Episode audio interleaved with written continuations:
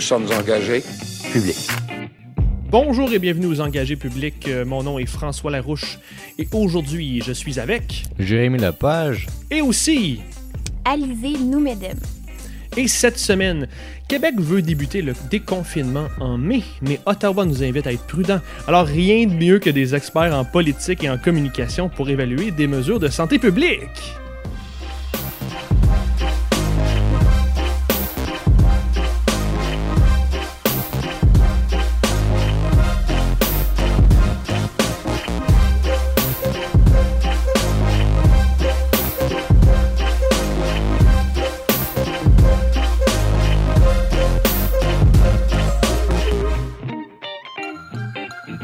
Bonjour tout le monde. Bonjour. Salut. Bonjour. Mais qui est, qui- mais quelle est, qui est cette douce voix? Qui, qui êtes-vous, Alizé? Qui es-tu? D'où sors-tu, Alizé? Oui, alors moi c'est Alizé. Bonjour. J'ai... Bonjour. Bonjour. J'ai 25 ans. OK. Euh, je vis à Montréal. Ça part euh, mal pour des gens de Québec, je pense. Mais Québec, c'est une Oui. belle ville. D'ailleurs, euh, je connais bien cette ville parce Oh. que j'ai travaillé comme euh, attachée de presse adjointe euh, Mhm. pour Hélène David. OK. Puis euh, c'est ça, ça m'a vraiment permis de plus découvrir la ville. Puis moi, je pense que c'est la plus belle ville du Québec. Fait que t'as aussi Mais- découvert l'univers politique. Absolument. Est-ce que t'es allé à Sherbrooke une fois dans ta vie? Oui. Moi, je pense pas. Parce que t'as dit que la plus belle ville du Québec, c'était Québec. Ça part mal, des guerres de village déjà. Mais sinon, Alizé, écoute, continue à te présenter. Donc, tu as 25 ans, tu as fait de la politique déjà, qui c'est déjà un bon parcours. Comment tu te présenterais sinon? Oui, alors moi, j'ai euh, fait des études en relations publiques à l'UQAM. Puis, euh, en ce moment, je travaille dans le domaine des communications pour une compagnie minière. Euh, puis, euh, je m'intéresse beaucoup à tout ce qui est tout ce qui touche le développement durable. Donc, je fais une maîtrise à l'Université Laval. C'est en responsabilité sociale et environnementale des organisations. Mhm. Puis comment tu combines ton travail, parce faut l'aborder, comment tu combines ton travail avec ce que tu vois, et puis comment, comment tu vois, avec la matière que tu vois à l'université? Je dirais que euh, s'il y a une industrie dont le Québec peut être fier, c'est justement euh, celle des, de l'exploitation des ressources naturelles at large. Euh, il y a énormément de normes pour protéger les travailleurs, ça rapporte beaucoup à l'économie. Puis il y a aussi un vrai effort pour définitivement rendre ça moins polluant parce que malheureusement, ça l'est Mhm. encore Mhm. à certains égards. Mhm. Mais ce que je peux aussi dire, c'est que même si on veut construire des éoliennes, on aura toujours besoin de métal. Donc, euh, c'est ça. faut faire un compromis. Puis euh, voilà. Que t'es- t'es dans la dans le, le- la réalité des choses. T'es pas dans euh, les, des vœux euh, où on voudrait qu'il n'y ait plus de minière. Toi, tu dis, quand j'ai besoin de ça, comment on fait une transition, puis voici qu'est-ce que je- moi je peux apporter, comment je peux m'engager? Oui, je pense que le mot-clé ici, c'est vraiment transition. euh, ne serait-ce que, par exemple, pour les emplois qui sont reliés à ça, euh, fermer une industrie du jour au lendemain, c'est juste, c'est pas souhaitable. Ce qu'on veut, dans le fond, c'est que ça soit soutenable sur le long terme, donc durable.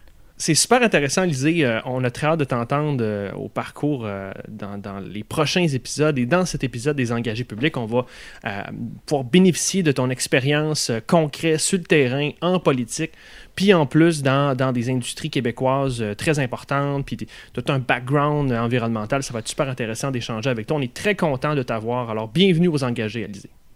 Merci. On part la machine, on part ça avec le gouvernement du Québec. Donc, apparemment, le manque là, au moment de. On enregistre qui est mardi soir. Hier, lundi, apparemment, le, manque de personnel en CHSLD était comblé. On avait répondu euh, aux nombreux appels du premier ministre du Québec et on a enfin assez de personnel. Ce qui veut dire quand même, par exemple, que la crise euh, sanitaire continue euh, chez nos aînés, malheureusement. Il y a plusieurs années qui décèdent. Malgré cette mauvaise situation, on a quand même, le gouvernement affirme, en tout cas, je vous laisserai débattre de tout ça, affirme que c'est sous contrôle dans les hôpitaux et en communauté, et c'est pourquoi, entre autres, Québec planifie un déconfinement en ce moment.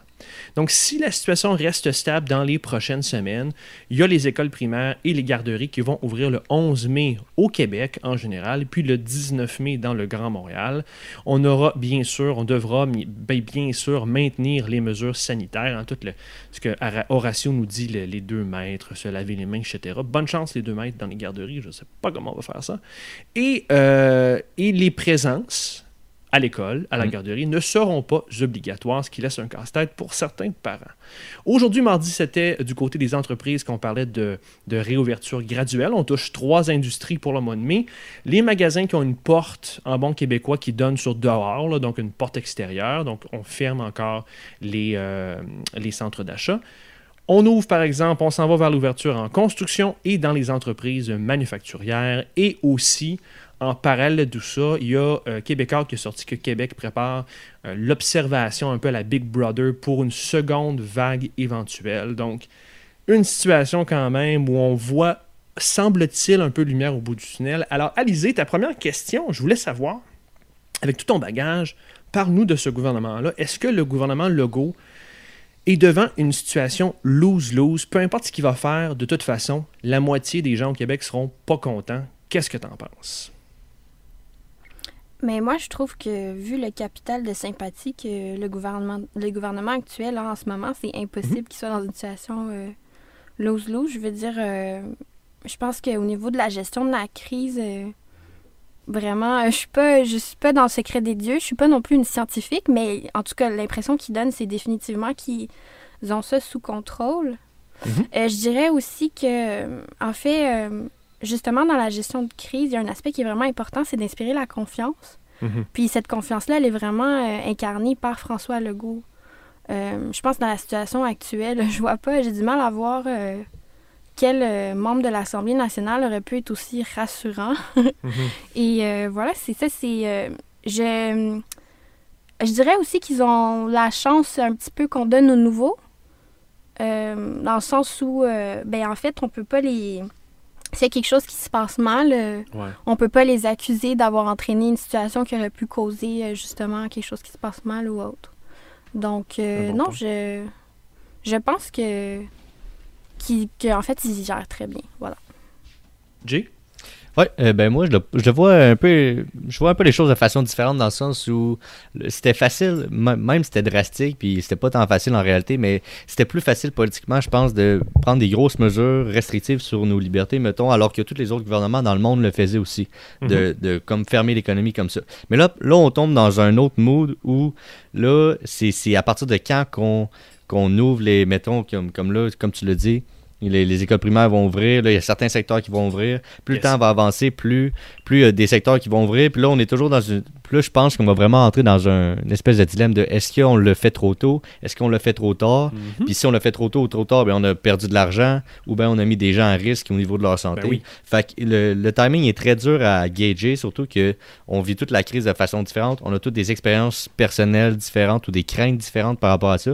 Fait que mhm. moi, je pense qu'il est un peu mis dans un contexte où il, il, va forcément avoir des gens en désaccord avec toutes les futures mesures de déconfinement qu'il va prendre parce que pour toujours, il va toujours avoir des gens qui vont dire non, non, c'est beaucoup trop tôt ou ben non, non, c'est beaucoup trop tard parce qu'il n'y aura jamais de timing parfait. Fait que, mais, mais comme elle a dit, le, fait qu'il y ait vraiment un gros capital de sympathie, ça, ça l'aide vraiment gros à mettre peut-être plus de gens de son bord qu'on pourrait le penser.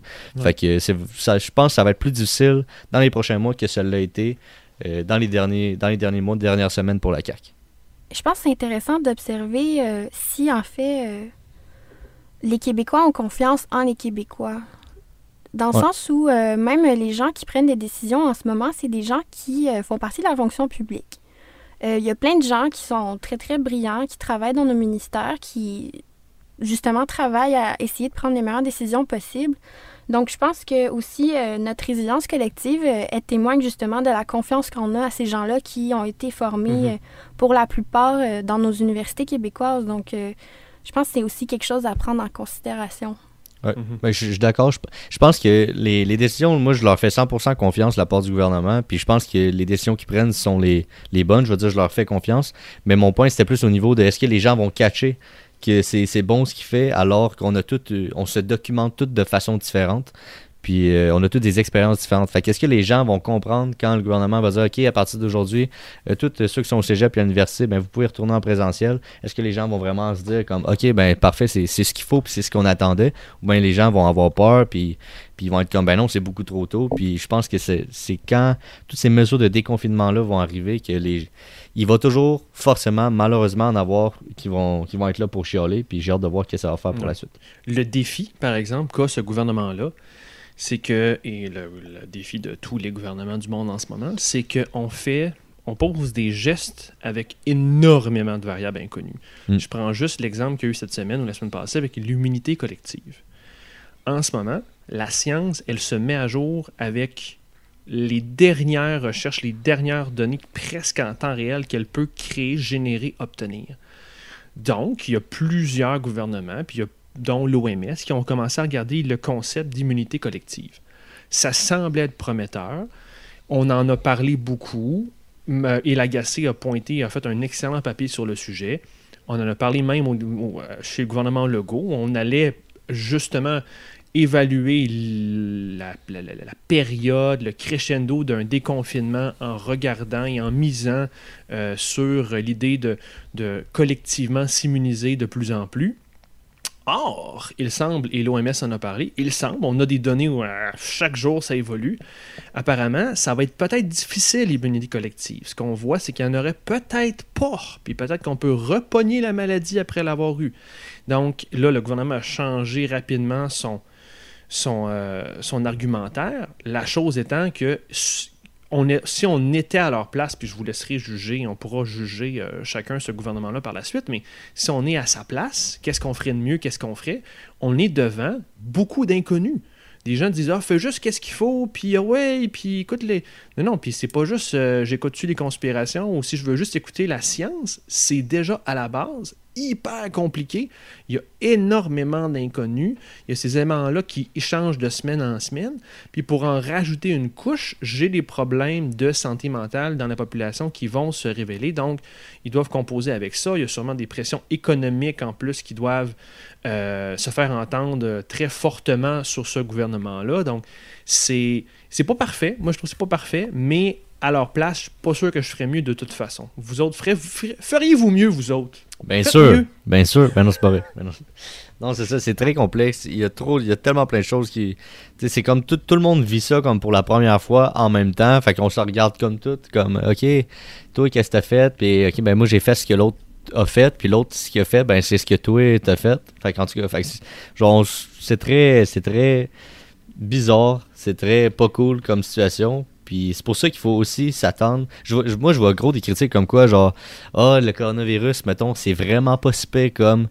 C'est vraiment pas si pire comparativement à ce qu'on avait prévu selon les, les prévisions. Mais, ok, mais ça, c'est des prévisions qui ont été faites dans, dans un scénario où on pas n'intervenait de- pas, on n'intervenait pas, puis il n'y avait pas de, de, de confinement. Fait que là, ok, fait, que là, ils sont comme, ok, Donc, ben, on s'est confiné, là. On est dans un autre univers. Ouais. C'est juste qu'on on prend les statistiques, puis là, c'est comme si tout le monde s'amuse à jouer aux statisticiens puis aux mathématiciens, puis ok, Oui. ben moi j'ai la vérité, puis les autres l'ont pas, puis je vais vous expliquer pourquoi moi j'ai raison, puis les autres ont tort. Tout le monde a ce. Il y a tellement, tu sais, on parle comme tout le temps de ça, il y a tellement de, de choses par rapport au coronavirus sur Internet, on se documente toutes de façon différente. On a toutes une opinion un peu différente par rapport à ça, puis c'est ce qui amène différentes asymétries d'informations, puis, euh, puis c'est ça. C'est juste spécial. Alizé, est-ce que, puis là, je veux dire, tout le monde, on pense qu'on a raison. Dis-nous la vérité, Alizé. Dis-nous qu'est-ce qu'il y en est. Alizé, est-ce que on doit réouvrir l'économie? Est-ce que c'est bien de commencer graduellement à réouvrir des industries? Est-ce qu'il faut écouter euh, les gens qui demandent une réouverture de l'économie? Mais déjà, on savait que quand on allait justement euh, aller vers un retour à la normale, ça allait pas se faire du jour au lendemain. Je veux dire, il fallait y aller progressivement de toute façon. Donc là, on est dans cette approche-là. Mais euh, en fait, euh, Dr Arruda l'a très bien expliqué aujourd'hui, encore une fois, puis même auparavant, c'est parce qu'ils savent que chaque jour où justement euh, ils, euh, ils maintiennent, on va dire, l'économie fermée, ben, il y a des conséquences qui sont proportionnelles à des conséquences qui vont être aussi ailleurs dans d'autres sec- dans d'autres secteurs. Puis il a parlé notamment euh, des problèmes de santé mentale qui pourraient arriver. Donc euh, voilà. Euh, passons, euh, c'est moi l'animateur, c'est moi qui décide. On passe à un autre sujet. Passons aux oppositions. Euh, les oppositions à Québec se sont, s'en sont données à cœur joie parce que si vous l'ignorez, la SNAT, l'Assemblée nationale, a reprise de plus belle virtuellement cette fois-ci avec un, succès assez mitigé si on en croit les, les, publications en ligne où les, députés avaient de la misère soit avec la technologie ou soit avec leur habillement, on promettait d'être en pyjama euh, du côté de, mon député. Je trouvais ça assez drôle. Euh, en gros, le gouvernement a présenté ses prévisions économiques euh, pour les prochains mois, a mis un peu la table de l'annonce d'aujourd'hui. Et évidemment, les oppositions se sont dit, on dit que c'était trop optimiste, on posait beaucoup de questions là-dessus. Du côté de QS, on est revenu cette semaine quand même aussi sur une demande d'augmentation du salaire minimum à 15 Donc une vieille demande, mais on a trouvé que c'était le bon moment pour en parler euh, sur ces plateformes. Et pour terminer, euh, j'ai mis ça dans la section opposition parce que c'est une forme d'opposition, mais non officielle. Il y a quand même une centaine de joyeux lurons qui ont participé à une, une manifestation contre le confinement, là, mais lisez entre les lignes, un peu à l'américaine, où on, on, semblait être proche des théories du complot pas mal euh, chez cette cette centaine de personnes-là. Donc, Jérémy, euh, si on revient un peu plus sur l'opposition traditionnelle, est-ce que tu as trouvé cette semaine que le ton avait changé? Est-ce que l'opposition a changé? Ben, j'ai vraiment l'impression qu'au début de la crise, on était dans un vibe où tout le monde admirait le gouvernement, écoutait le gouvernement, puis comme tout le monde était gentil, pas d'opposition, pas de critique. Puis plus ça avance, plus la situation euh, catastrophique ou vraiment anormal devient normal parce que là, on s'habitue, puis comme le, ton mmh. redescend à tous les jours, tranquillement, pas vite.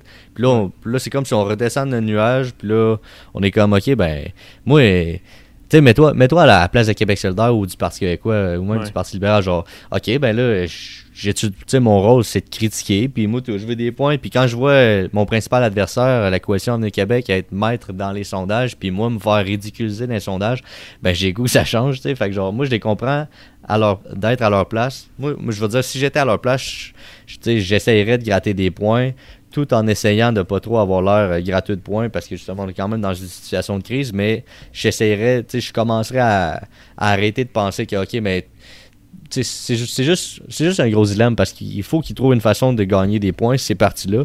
Parce que la situation est critique au niveau politique pour eux. Mais en mm-hmm. même temps, genre, c'est pas le temps de, trop vouloir s'accaparer du mérite ou de faire de la politique. Fait que c'est vraiment une espèce de mélange difficile à gager pour certains. Il y en a qui l'ont mieux que d'autres. Puis euh, c'est ça.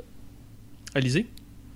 Mais moi, en toute transparence, j'ai pas regardé euh, les débats qu'il y a eu dernièrement ou les séances à l'Assemblée nationale.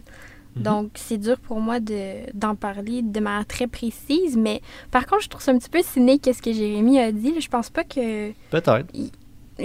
En fait, euh, pour avoir côtoyé euh, des députés, pour avoir eu ce privilège-là, puis de tout parti, hein, par ailleurs, je pense que la plupart ont vraiment à cœur le bien de tous les Québécois et de toutes les Québécoises.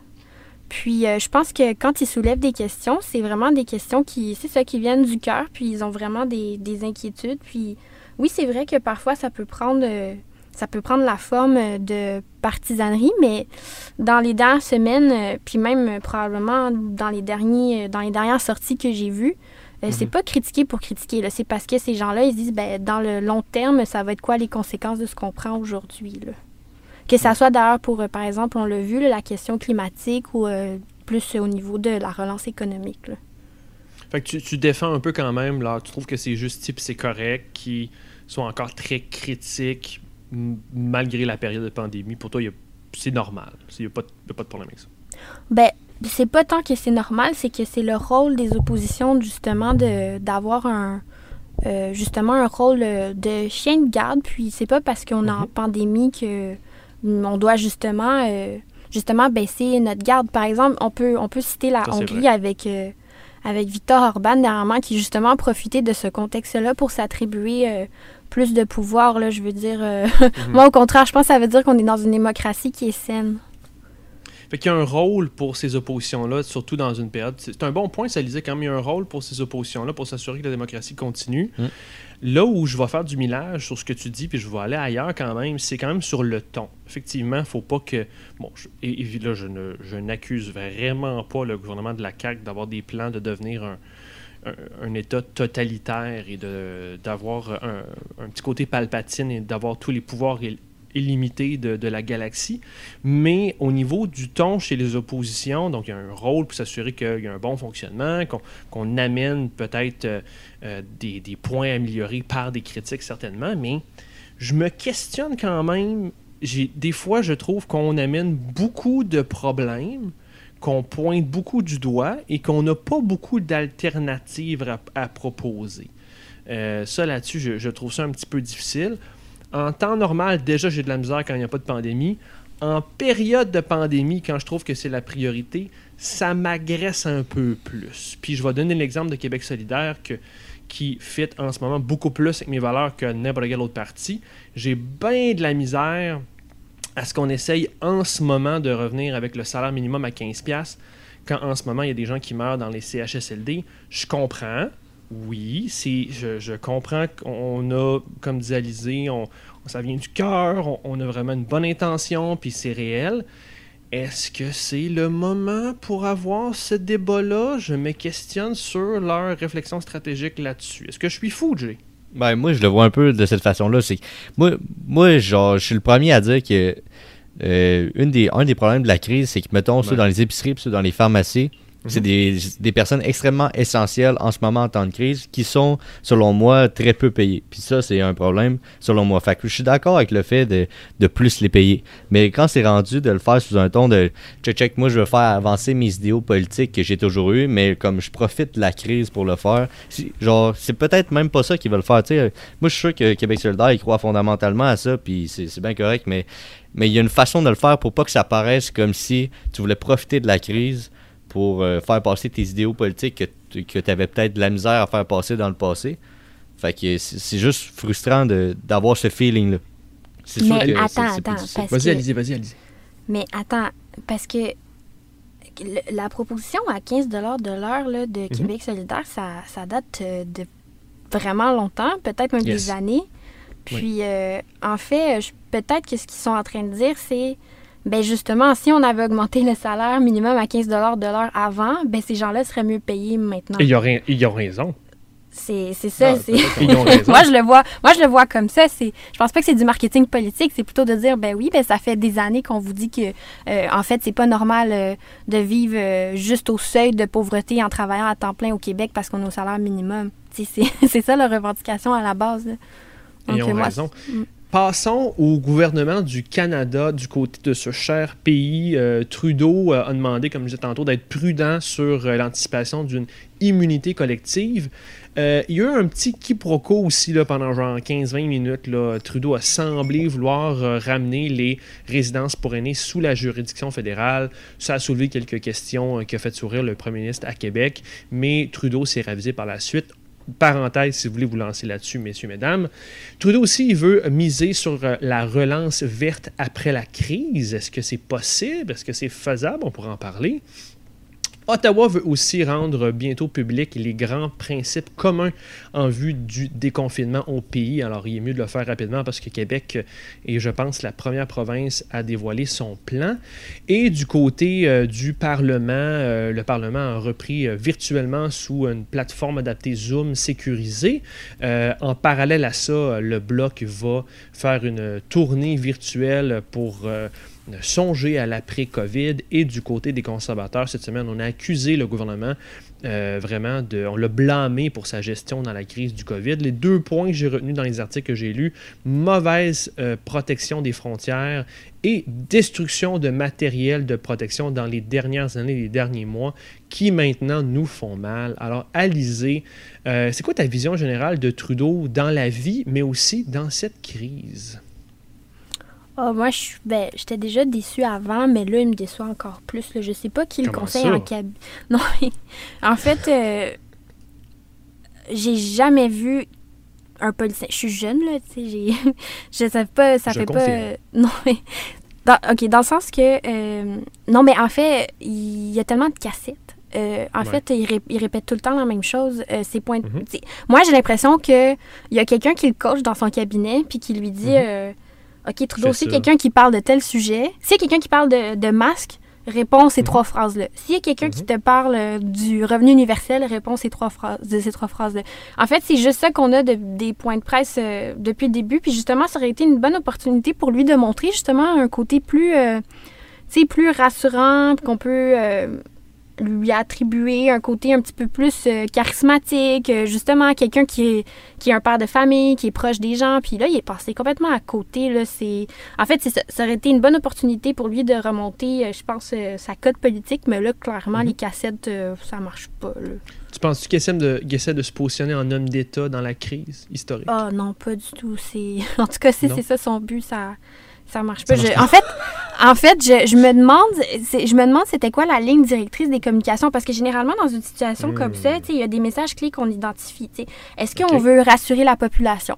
Est-ce qu'on veut que les gens euh, comprennent l'importance de suivre les directives publiques? Puis en fait, j'ai en regardant ces points de presse, je suis c'est ça, on, on est tout ben moi en tout cas, je suis toujours laissée sur ma faim, puis j'essaye d'imaginer euh, que c'était quoi le message qui devait passer aujourd'hui. Puis à part, les, à part toutes les nouvelles annonces de dire ah ben on a créé un nouveau programme pour ci, on a créé un nouveau programme pour ça, ben il y avait pas grand chose dans ces points de presse là, là à, à retirer selon Intéressant que tu vois ça comme ça, puis tu as une expérience là-dedans, fait que ça, ça en dit beaucoup sur ses points de presse à lui. Là. Jay? Ouais, mais comme elle a dit, s'il essaie de faire euh, d'être un homme d'État, pour moi, je trouve pas non plus que c'est réussi. Je vois vraiment pas sa gestion de crise comme celle de, François Legault. Euh, en même temps, c'est difficile, puis c'est c'est pas normal comme situation, c'est vraiment exceptionnel. Mais comme point de référence, nous autres, on a le gouvernement du Québec, puis relativement au gouvernement du Québec, je trouve vraiment pas que le gouvernement de Justin Trudeau est aussi exceptionnel, aussi extraordinaire. Mettons, euh, mettons, comme ça. Mais, quand quand t'es premier ministre d'un pays ou président, tu t'es obligé d'être un peu exceptionnel jusqu'à un certain point. Donc euh, c'est ça, c'est qu'on est laissé sur notre faim. Mais c'est ça, mais c'est ça, moi je trouve pas qu'il l'est. Je- Tu moi je suis je je suis content, je suis plus satisfait, je suis plus. Je, tu regarde François Legault aller, puis je me dis, ok, ben, genre, mettons, ça rajoute à ma petite. euh, genre, je suis fier d'être québécois, puis euh, François Legault, il contribue à une certaine partie de ça parce que j'ai l'impression qu'on qu'on fait bien collectivement au Québec. Mais c'est pas ça que je ressens quand je regarde qu'est-ce qui se passe au Canada, ou qu'est-ce que l'impression que Justin Trudeau me donne. Mettons, mettons tu veux mon opinion par rapport à ça. J'ai pas l'impression que Justin Trudeau, mettons, il est ici vraiment comme en, tant que chef d'État, puis il met, son pied à terre, puis que il console la famille, puis il est comme, OK, là, ça va se passer comme ça, puis on va faire ça, puis on va y arriver. J'ai vraiment pas l'impression qu'il il me donne pas la même impression que François Legault me donne, mettons. Mais pour vrai, moi, quand je le regarde, j'ai l'impression qu'il a l'air un peu terrorisé par euh, les journalistes. Ouais. Ben, il a il a pas l'air, il a pas l'air, il a pas l'air, euh, comment dire, euh, ça s'exprime peut-être pas sur son visage, mais c'est, moi j'ai l'impression de voir comme une espèce d'appréhension. euh, Puis c'est peut-être pour ça qu'il tient autant à, à- à ne pas déroger de ses lignes, Hmm. euh, parce qu'il appréhende justement des questions qu'il va, qu'il pourrait y avoir après ou de se faire taper sur les doigts s'il dit quelque chose qu'il doit pas dire. Là. Puis Justin Trudeau aussi a un historique de faux pas. Puis je pense que malheureusement, ben c'est comme ça le suit un peu. Puis je pense qu'il le sait très bien. Puis euh, c'est ça, c'est pour ça qu'il n'ose pas montrer euh, un autre côté là, Sa, à part. sa femme aussi. Excuse, mais c'est parce que je voulais juste dire, sa femme aussi, elle a un historique de faux pas. Mais c'est tout ce que Et je de veux dire. fausses notes. C'est juste ça que je voulais dire. Oh. Euh, Alizé, tu penses-tu, dans le fond, c'est c'est intéressant ce que tu dis. euh, donc, on revient à l'idée de contrôle. On veut peut-être tellement contrôler qu'on aseptise la, le point de presse. Puis Ah, définitivement. Ouais. Ben oui, c'est ça, parce que moins t'en dis, en fait, moins après on peut te, on peut te, comment dire, t'accuser sur euh, des choses que t'as dit, en fait. C'est une stratégie aussi, là, mais là, c'est pas payant, tout. Conservateur, Alizé, est-ce que tu. euh, bon, sont en chefferie en plus, ça va être difficile avec euh, la COVID. Est-ce que, est que les conservateurs se placent pour devenir une opposition à un gouvernement en attente après euh, un Trudeau faible comme ça? Minoritaire en plus? Dans le fond, c'est est-ce que les conservateurs sont en train de pourraient gagner du capital politique avec la faiblesse de Justin Trudeau en ce moment? Non, C'est une bonne pense question, on va dire que ça. Je pense, je pense pas parce que. Non? En fait, euh, ils sont juste pas bons. ils, sont... ils sont juste pas bons. genre, genre cette semaine là, qui, qui blâme le gouvernement là, pour la crise de la COVID. Et puis il y a sûrement des affaires de vrai là-dedans. là. Je n'ai pas checké, j'ai pas vérifié, là, j'ai pas double vérifié comme un, un, un gars qui check les complots à Radio-Canada, là, mais destruction de matériel de protection, là, on a accusé le gouvernement de faire ça. C'est probablement avec la machine a sûrement dit à un moment donné, quand on n'a plus besoin, on sac ça au vidange. Puis... Mais est-ce que c'est est -ce c'est une bonne stratégie? Est-ce que c'est bon pour le bien public aussi de blâmer le gouvernement, d'aller attaquer le gouvernement là-dessus pendant la crise? Mais c'est ça, il y a une différence en dire comment ça se fait qu'on n'est pas autonome pour notre matériel médical dans un pays développé comme le Canada, versus dire ah ben apparemment euh, on a dû jeter des cotons-tiges, je sais plus qu'est-ce que c'était là, des cotons-tiges parce que euh, on- ils, étaient contaminés, tu sais c'est c'est effectivement moi aussi je pense que c'est pas le c'est pas le temps mais aussi il faut, faut se rappeler qu'Andrew Scheer il a perdu les élections hein, il est encore là. Ah, Euh. vrai. Oui hein, c'est ça on a oublié hein, mais on oublie normalement souvent ce point-là. Normalement, il devrait avoir un nouveau chef, puis s'il a perdu les élections, sûrement pour, euh, pour une raison, là, c'est, c'est peut-être pas quelqu'un qui- bonus, ce gars-là. Oui, mais c'est ça, c'est... euh, voilà, je, je sais pas pourquoi... Ben, je peux imaginer stratégiquement, pour le Parti conservateur, pourquoi ça a, ça a leur avantage de montrer qu'ils sont unis derrière leur chef, mais ça aurait été mieux qu'ils aient un autre chef, je pense. Parlant d'un autre pays qui veut peut-être essayer d'avoir un autre chef, les États-Unis, euh, donc allons-y, terminons avec euh, nos amis à la frontière du Sud. Trump a eu la merveilleuse idée de nous suggérer de peut-être, peut-être, on va l'étudier, hein, je pense qu'on va regarder, il regarde à, à sa droite, oui, il y a des gens qui vont l'inspecter, oui, ils vont étudier ça, parfait. On va, on va, on va in- inspecter si on peut injecter des désinfectants pour vaincre euh, la COVID-19 pour se nettoyer les poumons. Quelle belle idée. On met, on met un homme là-dessus. Excellent, on met un, un homme là-dessus. C'est merveilleux. J'ai essayé, François. J'ai- quand quand j'ai vu t'es ça, t'es encore euh, là? T'es vivant? Ouais, quand, ben, quand j'ai vu Trump dire ça, moi je me disais, ah, ben, moi je veux pas, je veux pas l'attraper. Fait que moi je me, je me garoche à l'épicerie, je m'en vais dans ranger 3, j'achète une couple de bouteilles de Purel, j'arrive chez nous, là je cherche, j'avais pas de seringue. Fait que là, j'a- j'appelle mon oncle, j'appelle mon oncle, je dis hey, t'aurais-tu des. Non, c'est pas vrai. Ton oncle est comme. Ouais, ok. Non, mais Euh, genre, c'est stupide ça, c'est calme, j'ai tellement pas compris pourquoi il fait ça. Là. Là, là, tu vois les compagnies Lissol puis de Purel s'empresser à dire non, non, non, faites pas Faites ça, c'est vraiment dangereux. À quel point il est pas là, Donald Trump, à quel point ça marche pas. Là. Et Mais avez-vous pour- vu- Oui, ben, allez-y, allez-y, allez-y. Euh, euh, Avez-vous vu euh, une- l'extrait vidéo où justement il y a une journaliste, euh, je me souviens plus de quel euh, média, le questionne et lui dit euh, Monsieur Trump, vous avez dit ça hier Puis Monsieur Trump répond Ah, mais en fait, j'étais sarcastique. C'était pour voir si euh, des journalistes Oui, comme vous allaient pouvoir, euh, allaient pouvoir détecter mon sarcasme. Puis là, la, Ben oui. la journaliste a dit Mais c'est parce que vous parliez à votre équipe juste à côté. Je- parce que vous étiez sarcastique avec eux aussi. Et puis c'est vraiment perturbant de, voir, de le voir comme ça. C'est euh, surtout quand on, rev- quand on voit l'extrait de la conférence de presse justement où il lance ça, c'est impossible que c'était du sarcasme. euh, Le pire où tu vois vraiment qu'il est mythomane, c'est euh, dans le bureau ovale, donc où il argumentait que les médias, justement, qu'il était juste sarcastique. À un moment donné, il s'est pogné qu'un journaliste, euh, êtes-vous surpris, puis il dit au journaliste, regarde, tu savais que j'étais sarcastique, t'étais là, puis je t'ai même regardé. Et le journaliste de répondre, mais monsieur le président, j'étais pas là hier. oups. Ouais. Et c'est peut-être pour cette raison que la Maison-Blanche a annulé son point de presse. D'ailleurs, euh, Trump euh, s'est emporté sur Twitter, euh, a préféré maintenant passer par d'autres médiums, trouve que c'est une perte de temps d'aller faire des points de presse si les, les médias l'attaquent constamment. Je vous laisserai argumenter là-dessus. Sinon, pour finir du côté des nouvelles, euh, tout le monde a un peu appuyé Biden dans les dernières semaines du côté démocrate, mais on essaie de faire des choses productives. Pelosi a dit que, que la, la aidez-moi, c'est la, euh, en français, c'est la présidente de la Chambre des représentants, Ah oui. de son titre. Donc, c'est la présidente, c'est la troisième en ligne à la succession. Euh, donc, Pelosi, qui est la, la- la plus importante démocrate en fonction, dit que les démocrates vont faire pression pour voter maintenant par courrier, par voie de, de- de courrier. Et euh, on voudrait faire ça dans le prochain stimulus qu'on va faire passer au Congrès. Et petite affaire technique du détail du pouvoir, là, on est en train de s'ostiner entre les camps Biden et Trump parce que le camp Biden accuse maintenant Trump de peut-être vouloir retarder une transition au pouvoir s'il perd. Donc, euh, petit élément technique, là, euh, la loi fédérale stipule que dès bientôt, on doit lancer ces équipes de transition en cas de victoire en novembre prochain. Donc là, déjà, on, spinait dans le camp démocrate qu'il pourrait avoir un problème démocratique si Trump perd. Donc, c'est pas jour du côté des États-Unis. Jay, je veux te lancer quand même sur euh, la, la campagne, la course démocrate. Est-ce qu'avec le départ de Sanders, tu as maintenu quand même ton intérêt dans la course démocrate?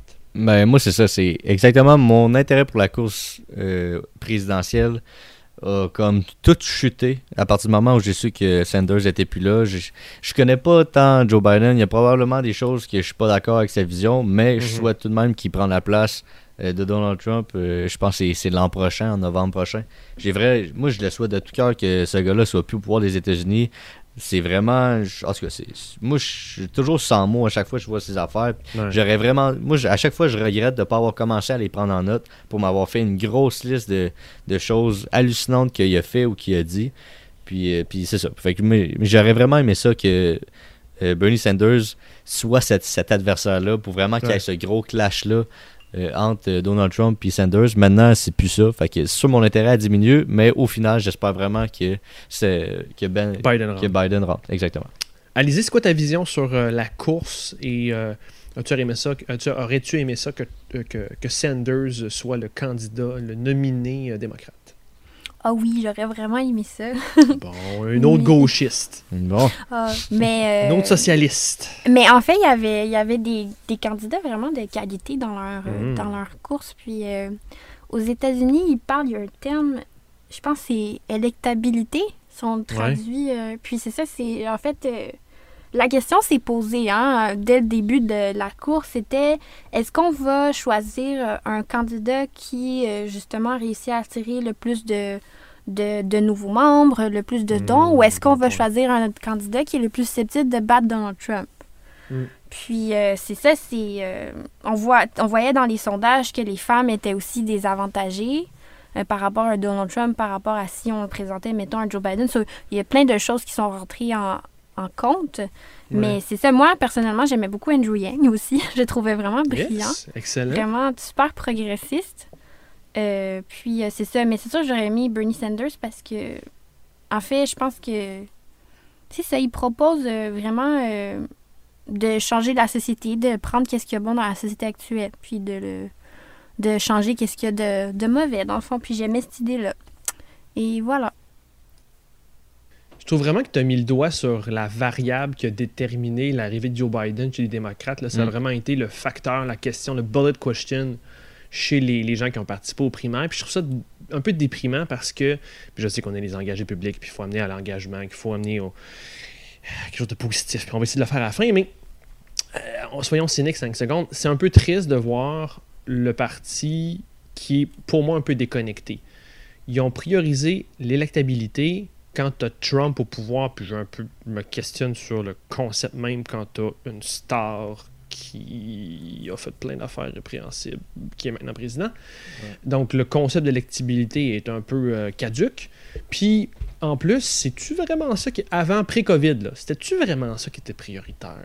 Comme l'a dit Alizé, on voulait-tu plus changer la société, répondre aux besoins des gens, aider le monde normal ou s'assurer de gagner. Je sais qu'il fallait s'assurer de gagner ultimement, là, froidement, là, mais est-ce que ça, ça va convaincre des électeurs? J'ai l'impression qu'on on s'est un peu tiré dans le pied puis qu'on va avoir des problèmes de, de vote à la fin de ça. Les deux États qui sont super importants dans la, ce que je comprends de l'échiquier en ce moment, ça va être la Floride et le Midwest avec encore le maudit Michigan. Faut avoir des candidats qui amènent du volume de vote. Puis c'est pas Biden qui va mobiliser des troupes à l'urne, surtout si les, les républicains forcent les gens à les voter. Ou si c'est au moins à, à la, par la malle, ça risque d'être un peu plus facile. Mais ça faut que les gens votent en masse. Les républicains ont un meilleur contrôle du système démocratique américain. Puis ça va les aider. Ils ont pas. En tout cas, je trouve ça bien, bien malheureux. Jay? Exactement. Euh, le fait qu'on on repose comme sur un critère d'électabilité, c'est un peu comme statistiquement se mettre les chances le plus possible de notre bord, alors que euh, on essaie de, de battre quelqu'un qui, qui correspond même pas à ça, l'électabilité. C'est comme du gros n'importe quoi, puis bam, il est rentré juste parce que ça sonne bien Trump en anglais, puis euh, ce gars-là, ben, il a, fait, il a fait des beaux monuments dans- à New York. Fait que, c'est juste. euh, je- moi, je comprendrais jamais les Américains. Oui, je les comprends. Non, c'est ça. Je les comprends pas, les Américains. Alizé, j'ai une autre dire- question tough pour Ah. toi. Ah, tu veux-tu y aller? Vas-y fort. Moi, je veux dire que aujourd'hui, ce 28 avril 2020, je peux vous dire, on the record, que si Donald Trump est réélu pour un autre 4 ans, je serai la dernière surprise. Oui. Oui, je suis tellement Ouais. d'accord avec toi. Il a, il a il, a une, il y a une grande chance qu'il soit réélu. Ben oui. C'est vrai que, ouais. Mais même si on. Moi, je le souhaite de tout cœur que ça arrive pas. Mais mettons de façon rationnelle, je me dis, est-ce qu'il y a des chances qu'il arrive ou pas? Je pense qu'il y a beaucoup plus de chances que Trump soit réélu que le contraire. Mais c'est vraiment, même si c'est vraiment pas ce que je souhaite. Fait que j'ai ma question tough pour toi, Alizé. Oui. Je, vou- je voulais profiter de ta présence et d'une question qui, euh, que Jay et moi on ne peut pas vraiment discuter, puis je veux qu'on ait ton, ton point de vue là-dessus. Euh, moi, j'ai un peu de misère à. Il y a beaucoup d'allégations d'agression sexuelle envers Biden.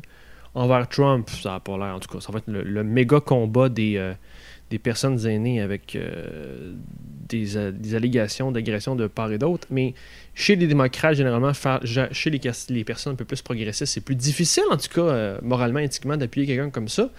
Est-ce que toi, tu serais, est-ce que tu serais à l'aise quand même d'appuyer Biden dans ce contexte-là, si c'est comme la seule personne qui pourrait battre Trump? Mais je pense que vous pouvez avoir un avis là-dessus, même si vous êtes des hommes. Ah, ben moi, j'en ai un.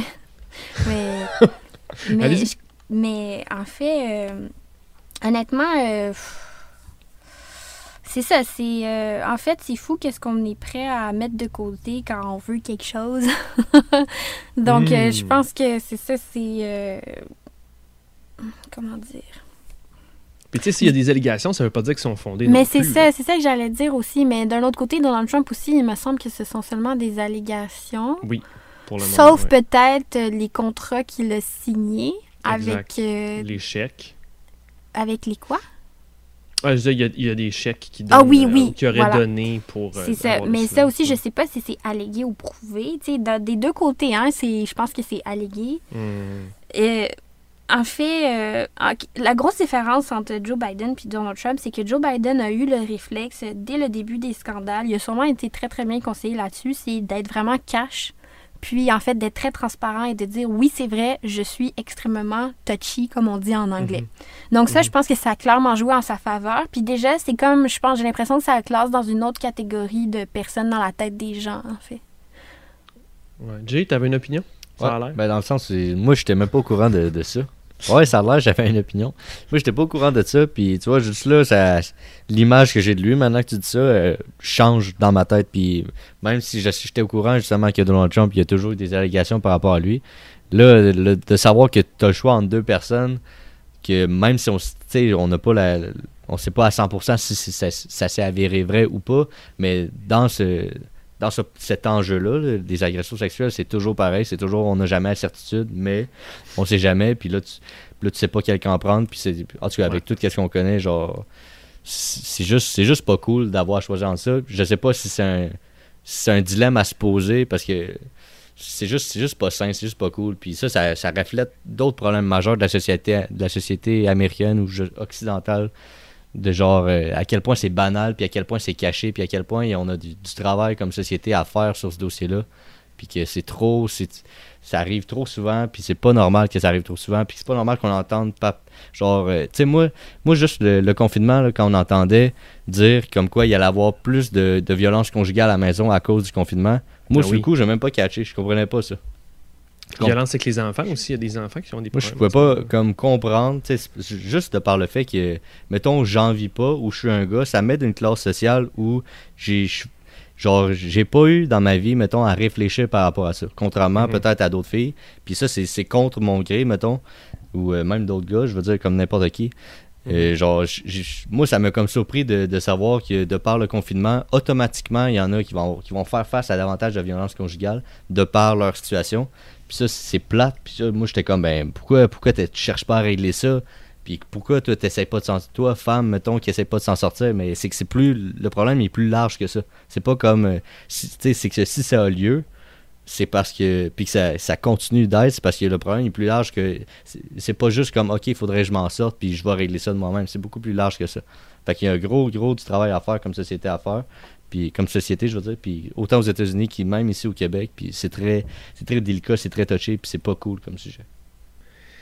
Puis, euh, si je veux revenir sur les États-Unis, moi, ce qui me décourage encore plus, euh, puis je vais essayer de finir sur une note positive, c'est que Biden, c'est un candidat un peu plus difficile à vendre. C'est plus moins inspirant que Clinton à la limite. C'est Clinton, il y avait toute la théorie du complot que c'est une reptilienne, puis que c'est une femme du, du diable, puis euh, c'était, les, les conspirations qu'il y avait contre elle étaient folles, mongoles, c'était n'importe quoi. Ce qui est tough avec Biden, il y a toujours un petit fond de vérité. Tu sais, Biden, on la regarde à CNN, il y a des fois où, puis peut-être que c'est très bénin, qu'il n'y a pas un problème physique, mais il y a des fois où il semble juste perdre la carte. Ça l'aide pas, il n'est pas capable de Mais finir ses ça, phrases. j'ai- lu deux, deux choses là-dessus. C'est fort. ça, c'est que il y a des gens qui disent qu'il y a eu un accident apparemment, puis que ça l'a affecté, mais que en rien ça a réduit ses capacités cognitives. Puis il y en a d'autres qui disent parce que tu sais, il rentre pas mal dans la tranche d'âge pour les débuts de démence, Alzheimer et autres. Mhm, Donc on mhm. sait pas, c'est vraiment Mais perturbant. affrontons-le, dis- disons-le, si c'est juste bénin comme ça d'abord. Parce que mon- point, c'était plus en général que il y a ça. Il y a quoi d'autre? Il y a le. J'en reviendrai, je mettrai les allégations là-dedans. Il y a, y a comme des, un petit comportement. Puis je vais le dire, je, je dis ça, mais je le dis pour les auditeurs de la façon la plus cute possible. Il y a un petit côté Roger Bontemps, mon oncle, où je vais vous donner l'image à un moment donné où sa femme a comme pointé dans, vers les airs, a comme ouvert les bras, puis il a essayé de mordre le doigt de sa femme vraiment comme on sait pas trop pourquoi. Puis si vous savez pas de quoi je parle, googlez Biden bites finger, vous allez voir c'est quoi, c'est assez weird. Ah ouais. Il y a comme eu une espèce de bulle au cerveau. C'est ça qui me dérange avec Biden, c'est que je comprends qu'il a le capital politique, je comprends qu'il a cette électibilité, mais au final, on avait quelqu'un qui était peut-être un peu trop à gauche pour l'établissement démocrate, puis on a fait un choix stratégique. J'espère que ça va pas. Les, on va pas encore une fois, comme, ferait Biden, s'en mordre les doigts en novembre prochain. Euh, on a échoué peut-être du côté des démocrates, des activistes, à pousser la machine pour aller ailleurs. On a clairement les électeurs démocrates. le monde a parlé. là. Il y, a, il y a des gens, il y a des, il y a des jambes, puis il y a des bras qui se sont déplacés avant la COVID pour aller voter pour Biden. Il y a des gens en masse, puis assez clairement qui ont fait ce choix-là. Fait que la population a, parlé. Euh, c'est pas l'élite qui a choisi Biden. Tu sais, à un moment donné, je comprends qu'il y a eu un rassemblement de l'élite, certes, mais il y a vraiment beaucoup, beaucoup de masse de gens qui ont choisi Biden comme spontanément. Euh, ça sera très intéressant pour les pol- politologues en passant d'étudier ça. Mais c'est un choix de la population quand même, des électeurs démocrates. Là. Mais c'est parce que les prochaines, les prochaines élections, ça sera pas. euh, les gens voteront pas pour Biden. S'ils votent démocrate, ils voteront contre Donald Trump, là, je pense. Ouais. Mon problème, c'est juste que à cette heure, quand tu regardes les démographies et les Electoral College, il faut vraiment que tu aies une masse de population dans des États très, très ciblés. Et pour ça, puis quand tu le vois avec Romney, Obama, Obama, McCain, Trump, Clinton, les dernières tendances, c'est qu'il faut que tu ailles vraiment un mouvement de masse à l'urne. Fait que Trump est vraiment ici le candidat avantagé pour générer euh, un, un mouvement de masse à l'urne au jour du vote. Biden pourrait avoir la sympathie dans les sondages. Est-ce qu'il va avoir assez de votes? Je pense pas. Ouais. Sur cette belle note, aviez-vous d'autres choses là-dessus? Non, mais attends, mais c'est tantôt, je voulais parler de quelque chose de vraiment important par rapport au climat, Yes. puis euh, Justin Trudeau et puis tout. Euh. Avez-vous remarqué que Jason Kenney il est vraiment silencieux dans les dernières semaines? Ah, on n'en entend pas parler. Parce Pourquoi, tu que. penses? Mais c'est ça. Je me suis posé la question. Euh, normalement, moi, ce dont ce, que j'aurais attendu de, de la part de Jason Kenney, c'est euh, quelqu'un qui monte aux barricades pour dire Regardez comment notre premier ministre libéral laisse tomber euh, les familles albertaines qui vivent du pétrole, etc. Mais il n'a pas fait ça. Puis, mon, en fait, mon hypothèse, c'est que ça ferait juste encore plus planter le clou dans le cercueil de l'industrie pétrolière. Parce que, Mhm. en gros, en ce moment, ce qu'on voit, c'est que s'il y a une petite perturbation économique, le pétrole n'est pas viable. Mhm. C'est qu'on le vend à un prix juste au-dessus des marges. Donc, en fait, tu sais, c'est ça. C'est, est-ce, que ça est-ce que le pétrole apporte autant de bénéfices par rapport à ce qu'il apporte comme pollution? Donc, je Ouais, trouvais ça... ça- vraiment intéressant. C'est ça, c'est que Justin Trudeau, il s'est pas vraiment prononcé là-dessus, mais en gros, c'est que là, il va devoir prendre des décisions dans les prochaines semaines, prochains mois, pour justement pouvoir Hmm. euh, aider ces... Mais c'est ça, c'est super intéressant. pour pouvoir euh, justement aider ou pas ces industries-là. Euh, on a entendu pendant les dernières semaines que euh, le chantier de Trans Mountain, je pense, n'était pas encore arrêté ou qu'il allait reprendre en plein milieu de, de la Ouais, pandémie. Je me souviens plus exactement. Ouais. Mais c'est ça, c'est que là, il va devoir dire bon, est-ce qu'on finance encore ces compagnies pétrolières-là assez pour les ramener au niveau où est-ce qu'elles étaient s'il n'y avait pas eu de pandémie ou est-ce qu'on leur en donne juste assez puis ben si elles sont pas capables d'être rentables avec ça ben lui ben là c'est comme plus notre problème donc euh, voilà Parce que là, Trudeau, il dit qu'il veut miser sur euh, une relance verte. Là. Je sais pas, Jay, si tu as une opinion là-dessus, mais Ben, moi, je faut bien faut bien qu'il maintienne, Jay, la- la- l'unité du Canada avec l'Alberta. Il n'y a pas le non choix. mais, Mais attends quand Trudeau qui parle de, re- de transition verte là, il nous le fait en Ben ouais. 2015 là, on y a cru euh, il a réussi de Ouais, le faire c'est pas la première fois. ouais non c'est ça c'est Je pense Moi, qu'on j'y vient crois de trigger plus. Alizé, j'y crois Vas-y, plus. Non mais j'y crois plus voilà Ouais. c'est je sais pas quoi dire d'autre j'ai une, petite- j'ai une petite lueur d'espoir. Je suis comme, euh, ok, euh, euh, Guilbeault, il est comme arrivé peut-être au bon moment. Peut-être qu'il va avoir, euh, je sais pas moi, un, poids de plus qu'il n'y a pas eu avant, qu'il n'y avait pas avant au Parti libéral. Mais moi, j'ai, j'espère, j'espère vraiment que les investissements pour sauver l'économie, il va y avoir beaucoup, beaucoup d'interventions gouvernementales financières. J'espère que ça va se faire dans les secteurs d'énergie renouvelable, verte, des énergies propres, puis que justement, ce ne sera pas dans le pétrole sale de l'Alberta. Puis, puis, mais c'est ça. Mais pour vrai, j'ai pas tant espoir que ça se fasse. Je sais pas si par rapport à ce qu'Alizé a dit aussi, l'Alberta, on l'entend pas parler. C'est peut-être parce que pendant que on- nous autres, on, on parle de plan vert du fédéral de relance économique, peut-être que les autres, Mhm. euh, on the side, sont en train de négocier des investissements pour sauver l'industrie pétrolière. Puis ce serait pas la première fois. C'est aussi beaucoup, beaucoup d'emplois puis de familles qui dépendent de ça en Alberta. Si tu les aides pas, c'est, c'est- je, je pense que c'est de quoi comme euh, de quoi autour de 25% de la population albertaine qui dépendent de ces emplois-là. C'est, c'est énormément de chômage qui, même après crise, euh, serait permanent, serait là. Fait que, tu sais, c'est, juste l'économie albertaine est tellement mal diversifiée que tôt ou tard, ça va finir par péter. Puis c'est toujours des kits to double, puis des kits to double, puis de OK, ben on met de l'argent, puis le- tu sais, c'est, c'est quand même l'argent de tous les Canadiens et c'est Canadiennes. c'est les C'est- mettre sur le énorme. respirateur artificiel Ouais, c'est ça. Parce que tôt ou tard, ça. ça. va péter. Puis c'est oui, tous nous autres qui payent ça. Puis c'est frustrant. Ben, oui, exactement. euh, c'est ça. C'est juste. Puis en plus, puis genre, je veux dire, si tant mieux si Trudeau il veut aller vers une voie plus verte, puis de façon individuelle ou égoïste, ben moi je pense que ça, ça va bénéficier davantage au Québec. Je pense qu'au Québec, on a davantage euh, la, la possibilité ou le, je sais pas des la place, peut-être les ressources pour euh, investir dans, dans les énergies propres. Peut-être que ça va bénéficier au Québec à ce niveau-là, au niveau des investissements, chose qu'on a moins connue dans les dernières années, à chaque fois quand c'était des sauvetages d'industrie automobile ou pétrolière. Mais j'ai vraiment hâte de voir ça. Puis, puis je pense que Trudeau, politiquement, ce serait même un bon move qu'il fasse ça pour lui. Mais je sais pas s'il va avoir le courage de le faire. Puis ce serait vraiment un gros turnover de, faire ça. Quand tu as toujours comme aidé l'industrie pétrolière, les gouvernements précédents l'ont toujours aidé. Puis là, bam, tu te virais de bord. Moi, je serais vraiment content qu'il fasse ça.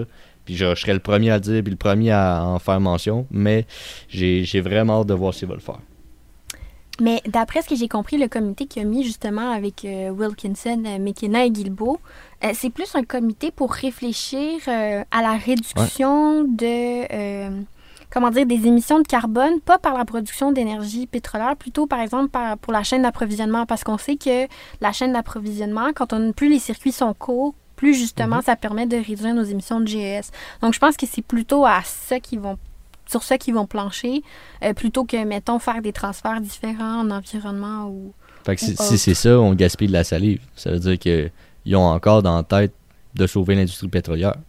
Mais c'est vraiment plus complexe que ça. Attends, parce Ouais. que, OK, là, je vais aller, là, je vais aller off the T'as record. du temps, parce Lisée, que- hein? C'est un balado, tu peux prendre le temps que tu veux. Non, mais c'est parce que là, j'aimerais juste que ça soit, par contre, off the record, parce que là, je m'avance, puis je suis pas sûre de ce que je dis à 100%, mais je suis Ça sûre, mettons, à plein de 80%. fois dans le balado. ça. Non, non, non, non. OK. Qu'est-ce qui se passe, en fait? C'est que normalement, en Alberta, puis probablement ailleurs au Canada, euh, une, une compagnie pétrolière, pour avoir un permis, elle doit s'engager à euh, dépolluer son site, à le décontaminer quand elle a Mhm. fini l'exploitation du pétrole. Mais Ça, quand une cher. compagnie Oui, mais c'est ça, ça coûte extrêmement cher. Puis surtout, qu'est-ce qui se passe, c'est que quand la durée de vie de la raffinerie ou, euh, euh, je sais pas comment on appelle ça, de, de- de- de- du site d'extraction est terminée, ben en fait, il n'y a plus de rentrée d'argent. Donc, ça veut dire que Mhm. les compagnies sont forcées de mettre de l'argent de côté pour le faire. Mais mettons qu'une compagnie Ouais, faillite, pétrolière, fait- mais c'est ça, elle fait ça, faillite. Donc là, qu'est-ce qui se passe, c'est que c'est le gouvernement qui est pogné à tout Mmh. payer pour des comptes. Ben oui. Ouais. Donc, c'est ça l'affaire, c'est que euh, même juste pour une raison strictement environnementale, le gouvernement, il n'y a pas avantage à ce qu'on ferme toutes les pétrolières du jour au lendemain parce que sinon, ça va être littéralement une facture de probablement des milliards de dollars que ça va coûter en décontamination. Ça coûte super cher, vraiment. Mais, Voilà. mais c'est ça, c'est que tu repousses le problème en quelque sorte parce que tu l'aides pour pas que ça arrive. Mais ça, ça sous-entend que tu as espoir que les compagnies vont mettre de l'argent pour décontaminer. Alors que décontaminer un sol, c'est pour une entreprise, c'est ça, ça rapporte aucun argent de ce que je comprends. C'est comme, euh, comme une promesse de OK, on va faire du cash, puis quand il n'y aura plus de cash à faire ici, ben tu veux qu'on décontamine, ben OK, je vais, tu sais, ça va être le dernier des soucis de la compagnie pétrolière. Elle, elle va préférer prendre son argent, l'investir, puis genre générer d'autres revenus, la faire fructifier cet argent-là, pas la gaspiller. Non, mais ça- À leur sens, ce serait la gaspiller en. Je- Non, mais en fait, c'est pire que ça. C'est même pas, ah, on prend l'argent puis on le met ailleurs. C'est qu'elles font exprès de faire faillite. Tu comprends? Ouais, ça c'est pire. Ben oui, c'est ça. C'est comme euh, pour, euh, mettons, euh, Sears qui ferme puis qui. Tant pis pour les fonds de retraite des employés, c'est le même principe un peu. Là. Ouais. Ben en fait, ben, je suis pas avocate, là, mais c'est ça. Quand tu fais faillite, ben tu fais faillite puis tes créanciers, ben Ouais, c'est ça, ils bad. sont les derniers payés. Exactement. Mm. Mais c'est ça qui est frustrant. C'est pour ça que même, tu sais, d'un point de vue environnemental, on s'entend, c'est vraiment de la grosse merde. Mais même d'un point de vue économique, c'est que, le gouvernement est tellement rendu impliqué dans ces affaires-là qu'au final, c'est nous tous qui finit par perdre économiquement de ça. Puis c'est toujours, c'est, c'est très payant, c'est très coûteux, puis plus qu'on pense. Puis ça devient juste frustrant parce que c'est tous nous autres, via nos taxes, nos impôts, qui payent pour ça, puis qui financent pour ça. Tout ça pour, au final, sau- sauvegarder des emplois qui Ah, c'est pas sont- pour sauvegarder des emplois. Là, je vais être super cynique, mais c'est pour gagner des votes. Là. Clairement, je... Mais, mais c'est ça, mais c'est tout, qu'ils les ont c'est- pas. pire Ils ont que pas ça. ces votes-là. C'est ça, je comprends pas. C'est que les libéraux les ont pas ces votes-là. En Alberta le- puis en Saskatchewan, c'est bleu Canada, à pas- grandeur. Mais tu veux pas que l'Alberta commence à spinner de son bord? À spinner de- dans quel sens? Tu- tu- ben, faire, faire pression. Tu sais, une des, des- des stratégies du Québec, c'était d'utiliser. Même les libéraux ont des fois utilisé un peu ça, de pas d'être indépendantiste, mais des fois, le Québec, c'est comme tu fais la pression de Hey, je suis indépendantiste, je vais peut-être partir du Canada. Il veut peut-être que tu veux garder l'unité nationale. Tu Mais- veux pas que l'Alberta commence à spinner de son bord et de devenir plus indépendantiste. Mais moi, moi, si je suis le tu veux Canada, garder la cohésion, fait que tu fais plaisir à l'Alberta le plus possible. ben, moi, je- moi, si je suis le Canada, je me dis, ben, si l'Alberta fait son indépendance, c'est dans le but de, de faire soi-même, de, de prendre ses propres choix. Donc, Ouais. quel choix que l'Alberta prendrait que le Canada les empêche de prendre? Ce serait, mettons, l'ex- l'exportation de, de pétrole. Une fois que l'Alberta est indépendant, il va falloir qu'elle exporte euh, de quelle façon son pétrole? Vu qu'il est Juste vers enclavé, les géo- States, vu est enclavé Canada aussi. géographiquement, il va falloir qu'elle fasse des ententes internationales avec le Canada. Puis t'aimes bien mieux en tant qu'Alberta, selon moi, être partie prenante du pays que d'essayer d'avoir une entente tierce. c'est à l'avantage, selon moi, de l'Alberta au niveau des exportations pétrolières d'être dans le Canada et d'avoir euh, une espèce de, de poids décisif. Là, je fais vraiment comme l'argumentaire d'un fédéraliste en réalité. C'est parce que moi, je suis souverainiste, mais là, ça, c'est un argument très, très fédéraliste de, de dire. Puis c'est vrai, moi, je le vois vraiment d'un point de vue fédéraliste dans l'Alberta, d'un point de vue où tu as besoin du Canada pour l'exporter ton pétrole, parce que sinon, tu fais juste te mettre des bâtons dans les roues le plus possible le, en, en, en t'imposant des besoins d'entente internationale où là, tu n'auras même pas le gros bout du bâton. Puis le gros bout du, bon, le gros bout du bâton, tu l'as tu l'as bien plus en faisant partie de ce pays-là. Fait que pour moi, c'est même pas avantageux. En tout cas, je vois pas l'avantage pour l'Alberta d'être un pays si, si le but premier, c'est d'exporter si, le but premier, c'est d'exporter du pétrole. C'est ça. Je, je comprends même pas c'est quoi le, le- le- plan. euh, bon, il y a- la- il y a la COVID, il y a, toute la gestion de la pandémie, mais je me demande un peu c'est quoi la, la priorisation électorale euh, du gouvernement de Trudeau là-dessus. Est-ce qu'on veut. Est-ce qu'on pense plus aller vers une économie verte? Là, tu parlais dans le fond qu'on allait plus aller vers une gestion du carbone. Ça peut quand même bien se spinner côté vert. On pourrait garder les, provinces un peu plus qui ont, été euh, au Québec, ça a été un petit peu plus difficile. L'Ontario, ça a été un petit peu plus difficile aussi la dernière élection. On est en gouvernement minoritaire. On veut maintenir quand même nos, gains en Colombie puis dans les maritimes. Est-ce qu'on on pourrait plus aller vers cette vision-là ou on, on- on gagne électoralement? Tu dis que c'est c'est pour une raison électoraliste qu'on veut quand même maintenir l'Alberta. y a-t-il un avantage, Trudeau, à vouloir maintenir le Canada uni comme ça par l'Alberta? Ben ça, c'est sûr là, que l'unité nationale, c'est à son avantage. Définitivement. Il veut pas être perçu comme euh, le gros méchant premier ministre. Ben oui, non, mais exactement. Mais euh, en fait, euh, c'est parce que je suis en train de me demander, tu sais, à quel point l'environnement, c'est de juridiction fédérale par rapport aux provinces à la fin de la journée. Tu sais, euh, Justin Trudeau Au peut la sûrement... belle colle de politologue. Non, mais-. Non, mais en fait, c'est une question qu'il faut se poser. Tu sais, c'est. euh, en fait, euh, définitivement, il est responsable, mettons, de, de financer un pipeline ou pas. Ouais, mais ouais. mettons, euh, tu sais, euh, je sais pas moi. euh, attends, c'est qui qui gère, mettons, les taxes sur le pétrole? C'est-tu le fédéral ou le provincial? Ben, Il y, en a des deux bords. Tu sais, comme le, le- à, la, à la pompe, live, quand on C'est paie du une, gaz, euh, il y a des taxes provinciales et fédérales. compétence, c'est une compétence mixte, mesdames et messieurs. Mm. C'est euh, fédéral et provincial qui gèrent euh, l'environnement, les deux. C'est pour ça que on, quand on, dit- on dit souvent, quand on est aux souverainistes, hein, les engagés publics, quand on- les mots les, les dédoublements ministériels, ça existe pour beaucoup de ministères, entre autres le ministère de l'Environnement. Fallait que je la glisse, c'était plus fort que moi, tu peux continuer. Non, mais en fait, euh, je pense que le plan de, du Parti euh, libéral euh, du Ouais. Canada en ce moment, c'est, c'est plutôt de dire, ben, en fait, nous, qu'est-ce qu'on veut, c'est qu'on réfléchisse collectivement à comment on peut apprendre de cette expérience de pandémie-là pour Ouais. justement se rendre compte qu'on est vraiment mauvais en approvisionnement, qu'on dépend trop de de l'importation de choses qu'on peut Mhm. fabriquer ici. Et tout ça, c'est au détriment de l'environnement. En fait, moi, je pense que c'est ça que tout le monde, ben pas juste en fait euh, au niveau fédéral, même au niveau provincial, les gens sont en train de réaliser, ils sont en train de se dire comment ça se fait qu'on commande des masques de la Chine, on peut pas les faire ici? Ouais, c'est ça, tu parles pas juste au pétrole, là, tu parles Mais du non, mais en fait, ça a toutes ces rien à voir, le- puis- J'ai envie de dire, ça n'a rien à voir la consommation d'essence avec la pandémie actuelle, à part que le seul lien évident que je vois, c'est que en fait, euh, passer deux heures dans sa voiture euh, tous les matins pour aller travailler, c'est une aberration euh, économique. qu'on Ben, pourrait éviter des commutes, là? non, mais attends, c'est parce que je suis pas, c'est pas moi l'économiste ici en ce moment, mais moi je pense que c'est- ça, c'est vraiment une, aberration, on peut dire économique, parce que dans un premier temps, en fait, c'est deux heures que l'employé passe pas à faire autre chose. En fait, Mais il est pas vrai, Si productif. seulement on avait un économiste sur le panel. Non, mais bien. Mais il est pas productif pendant ces deux heures-là, puis en plus, il Exact. pollue. Donc, moi, je comprends pas comment ça se fait qu'en 2020 encore. Mais Ouais, moi, mais ça, c'est quelque chose que je disais avant t'as la des pandémie. achats là. que tu fais pour avoir ce commute-là. Tu, tu, tu participes à l'économie de l'industrie automobile, tout ça. Jay, euh, il y a quand même, tu Ben, participes à ça. Mais c'est ça, c'est que tu peux, un le- mode de vie. tu hein. peux le voir d'un sens où ben tu as acheté une voiture puis tu consommes puis les gens ont décidé d'acheter une voiture puis sont libres de consommer puis dans, dans une société quand même assez libérale fait que genre tu sais sont libres de faire ça mais d'un point de vue optimisation des ressources c'est quand même euh, ton, ton travailleur mettons je suis le gouvernement c'est ton travailleur qui gaspille deux heures de son temps matin soir à chaque jour juste en de transport fait que ça c'est t'as rien créé t'as t'as pas généré de- t'as pas travaillé t'as pas Mais créé rien, t'as- t'es pas productif, puis ça, ça coûte cher. Genre, le- les fonctions de croissance de chaque pays, c'est la croissance de ta, de ta population, puis la croissance de ta productivité. Puis à Mhm. partir du moment où un pays est capable d'être productif, c'est là qu'il va générer de la croissance par rapport aux autres pays. Mais quand tu sais que, comme Elisa a dit, euh, ton individu, ton travailleur, il passe bien trop de temps dans son char à rien faire, en plus de polluer, ben, on a des questions à se poser.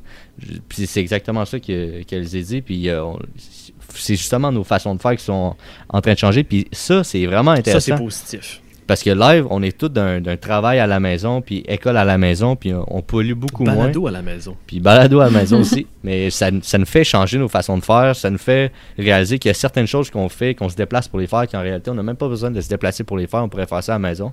Puis ça serait beaucoup mieux pour l'environnement, puis même peut-être même plus productif à, à tout niveau de vie. Comme je suis je suis ici, je travaille, mais je fais aussi ma vaisselle, euh, mon lavage. Je travaille sur d'autres choses en même temps. Puis à ce niveau-là. Tu passes du a- temps avec tes enfants, tu fais du Ouais. sport, tu dors plus. euh, En Les plus, nombreux euh, enfants de Jay. non mais J'en ai quatre. tu sais, c'est parce qu'en plus, euh, tu sais, on dit là que rester assis, là, il y a de plus en plus d'études qui montrent que, tu sais, même si euh, tu marches une demi-heure par jour ou même si tu fais 5 heures de sport par semaine, si tu restes assis dans ton auto deux heures par jour plus 8 heures au bureau, euh, c'est vraiment mauvais pour la santé. Comme il y a juste, en fait, il y a juste des inconvénients à passer autant de temps dans nos voitures, sauf peut-être pour vendre des véhicules. C'est le seul avantage peut-être, c'est euh, ce point, de ce point de vue économique-là. Mais sinon, il était temps qu'on s'en rende compte. Moi, c'est ça, c'est quelque chose que je disais avant la pandémie. Puis c'est le, comme je disais, c'est le seul lien qu'on peut faire à la rigueur avec que je vois, là, en tout cas avec la Ouais, ouais, consommation d'essence et euh, tu sais, qu'est-ce qu'on vit actuellement. Mais sinon, comme on dit, c'est vraiment de réfléchir, comme, comme je disais, circuit court égale moins polluant. Puis il y a aussi euh, économie locale, etc. Il y a juste des avantages. Donc moi, je suis vraiment contente qu'on ait réalisé ça puis qu'on se dise, oups, euh, ça marche pas. Sais, Ce qui est bien là-dedans, là, c'est que oui, euh, on revoit nos manières de fonctionner. Moi, je suis convaincu qu'il va y avoir un certain retour à la normale. là. Je veux dire, les- à- quand on va pouvoir, où il y aura une gradation dans les prochains mois, puis on parle, on n'a pas embarqué dans l'épisode ici de, de la danse du New York Times, puis du fait que on va sûrement faire du in et out, et in et out, et in et out pendant les prochains mois, sinon années, pour ne pas vous déprimer. Mais il y aura, d'après moi, un retour à la normale où on va juste revenir dans nos bureaux. Mais, mais, mais, suivez-moi, la prochaine fois que quelqu'un va dire Hey, je vais le prendre de la maison, ce meeting-là. Hey, cette journée-là, je vais la faire de la maison. La prochaine fois que quelqu'un va faire ce poste-là, y a-tu vraiment besoin d'être en place? On a-tu besoin vraiment d'avoir cette structure euh, comme on l'avait avant? Le champ des possibles a Ouais. On ne pourra plus avoir les mêmes arguments de ben non, faut absolument que tu sois au bureau parce que ça s'est toujours fait de même. Cet argument-là va être caduque ou du moins il y aura du moins, sûrement des gens entêtés, mais il n'y aura pas de retour en arrière sur bien des affaires où les arguments vont devoir changer. On ne pourra pas faire. En tout cas, je- puis j'espère, je regarde, euh, vous n'êtes pas plus jeune que moi, ben ben, mais je vous regarde vous. En tout cas, c'est bien le fun pour vous autres parce que le monde va changer, puis vous aurez un nouvel univers à bâtir avec cette nouvelle réalité que vous êtes en train de vivre. Que nous, on a plus de bagages un peu, les, plus proche du 40 que du 30 maintenant. Là. Donc, on a plus, les 40 et plus, on a plus un vieux bagage. Vous, vous pourrez savoir que ça peut marcher autrement. Mais c'est ça. Mais fondamentalement, le monde a évolué comme ça. C'est qu'on avait des façons de faire. Paf, on a- il y a eu quelque chose, un événement, un élément déclencheur, quelque chose d'exogène qui est arrivé. Puis ça nous a fait apprendre euh, sur nos fonctionnements. Puis bam, ça a créé d'autres euh, d'autres innovations, ça a créé d'autres objets. Puis, puis à chaque fois, c'est toujours une des évolutions, des changements dans la société qui fait qu'on arrive à être plus productif. Puis qu'essentiellement, on génère plus de croissance. Donc, euh, économiquement, mettons sur papier, plus de bien-être, plus de, de- plus euh, d'efficacité, plus de bien-être, plus de satisfaction que les gens retirent de ça. C'est toujours. Un économiste qui parle de bien-être. Mais c'est ça, c'est. Ça va pas bien, man. Non, mais, ben, je- non, mais c'est ça, je dis, selon, selon mettons, euh, langage classique économique, là, la satisfaction et, les, et le bien-être Oh. des agents et des ménages, mettons, c'est qui, tu sais, mettons, là, je te donne un exemple qu'on voit en cours, là. Avant, tu n'avais pas d'électricité, tu n'avais pas d'ampoule. Fait que les gens, ils s'éclairaient avec des chandelles. Fait que Yes. là, tu avais des chandelles. Puis là, le jour où l'électricité est apparue puis que les ampoules électriques sont apparues, je peux te Ouais. dire que tous les, les gens qui avaient mis leur fortune dans les compagnies de chandelles, eux Ben autres, oui. ils étaient mad en tabarnane de voir que Ben leur oui. fortune, leur investissement allait croupir parce que là, il y avait une nouvelle innovation technologique qui est arrivée. Mais à ce Comme mettons le pétrole, là. mettons, Mettons, vite de même. mettons. Fait que là, fait que là toutes ces personnes-là là, qui étaient dans l'industrie de la chandelle, à ce moment-là, le gouvernement a eu à faire un choix de est-ce qu'on préserve tous ceux qui sont dans la chandelle ou bien Mhm. on, on met ça de côté, on y va d'une façon plus progressive, on s'adapte euh, avec l'environnement technologique qui évolue avec le temps et on s'en va vers les ampoules électriques. Si euh, on est si à chaque année, puis à chaque dizaine d'années, les gouvernements s'étaient dit non, nous autres, on préserve les emplois dans la chandelle, ben aujourd'hui, on Ouais. serait même pas avec l'ampoule électrique, puis on serait même On pas en train de se parler à distance comme ça. Mais c'est toujours ça, c'est que les innovations arrivent, puis tu as un choix à faire, puis mettons, fait que tu fais des choix, mettons, gouvernementaux pour favoriser euh, l'industrie de l'ampoule électrique au détriment de l'industrie de la chandelle, ce qui fait que tu as des pertes micro, qu'on appelle des pertes micro de, OK, il y a certains secteurs précis de la chandelle qui vont écoper, mais tu vas avoir des gains macro parce que tous les, les, les gains d'efficacité et les gains de productivité que l'ampoule électrique va te donner, ça, ça va, ça va générer des, une efficacité puis de la croissance dans plein d'autres secteurs. Donc, c'est des gains macro que tu réussis à générer qui, à long terme, vont, te, vont profiter à l'État, mais tu as des pertes micro assumées par, par tous ceux qui ont été dans l'industrie de la chandelle. C'est toujours ça. Tu as un Il faut qu'un gouvernement il, il, il surfe avec la transition. faut qu'il euh, Fasse des choix courageux. Go with the flow, genre. Ouais, non, faut faire, des, faut faire des choix courageux. Puis en ce moment, on fait pas des choix courageux. C'est ça. Fait mais à chaque fois que tu fais des, des choix que nous, on, on- on qualifie de courageux, ben pour d'autres qui sont dans, dans l'industrie de la chandelle slash industrie pétrolière, ben c'est des, c'est des choix désastreux. C'est des gens, pour eux, qui les écopent beaucoup. C'est vrai, c'est c'est des- tu sais, il y, a- il y a des familles qui dépendent de ça. Fait que c'est des choix Ouais. pas cool. Mais genre, faut, comme n'importe quelle innovation, il faut voir une, espèce de vision visionnaire de, voir, OK, ben, qu'est-ce que ça va nous apporter ça? On va polluer beaucoup moins. Peut-être que si les autres pays qui font pas ça, ben, peut-être qu'il y a des gens dans le monde qui vont déménager au Québec, au Canada pour dire, ben, check, moi, je veux vivre avec une meilleure qualité de l'air où il n'y a pas du smog, puis je suis capable d'avoir le soleil, puis ça va devenir un critère de vie dans le monde. On sait jamais puis que le Québec puis le Canada va être capable de, de- de- d'aller chercher ce critère-là puis de s'en accaparer les avantages alors que d'autres vont, vont continuer dans le pétrole. Puis c'est toujours ça, faut, faut que tu t'adaptes, puis ça c'est des gros changements sur des centaines d'années, puis c'est, c'est toujours difficile, mais c'est, c'est des choix à faire. Juste, juste rajouter deux affaires. Euh, Est-ce que vous savez combien de places libres par jour on a au Québec dans nos autos? Autant qu'il y a d'auto. Ben mais ouais, ça dépend de ton char. là. Si t'as un petit char, mettons, t'as 5-6 places. Sinon, des, des, des plus gros Mais t'as chars. pas tu passes. 5-6 personnes dans ton joueur tout le temps. C'est ça le problème, c'est que tu, je pense que c'est ça qu'elle dit, voudrait dire. Je sais pas si c'est ça, mais je, En fait, c'est c'est 25 millions de places libres chaque jour au Québec Ouais, dans c'est nos ça. autos. c'est ça. OK! Le voilà. Et oui, Fait qu'on fait quoi avec ça? covoiturage. Mais c'est pas tout le temps efficace, pas tout le temps productif. Oui, mais on en 2020, là, on peut trouver euh, des, c'est ça, des je- applications. 100%. Là, là, là, je une ben, note. Premier balado, Alizé donne raison au PQ qui voulait Mais une oui, app de mais- balado euh, de, de, de covoiturage. Non, mieux que ça, ils voulaient payer les gens pour inciter à faire du covoiturage. Puis moi, Ouais, je trouvais que c'était une super Wow. bonne idée. Que c'est- en fait, c'était nécessaire. C'était peut-être pas rentable, tu sais, comme à proprement dit, mais que c'est nécessaire. Il faut vraiment ouais, que. Que les gens ils changent leur comportement puis leur relation avec leur véhicule. là, sinon, on s'en sortira pas. là. En fait, d'ailleurs, la, la CAQ, qu'est-ce que j'ai l'impression qu'ils font, c'est qu'ils attendent qu'on ait les voitures électriques. Parce qu'ils savent qu'une fois qu'on aura développé assez des voitures électriques au Québec, ben là, nos émissions vont, vont avoir tellement baissé qu'on va quasiment être un modèle dans le monde, tu sais. Ouais. Mais c'est parce Ouais. qu'il y a d'autres choses à faire en attendant, parce qu'en attendant que tout le monde ait des voitures électriques, ça va prendre plusieurs années, peut-être dizaines d'années. Puis euh, aussi, j'allais dire autre chose. Attends, c'était quoi? C'était par rapport à l'environnement?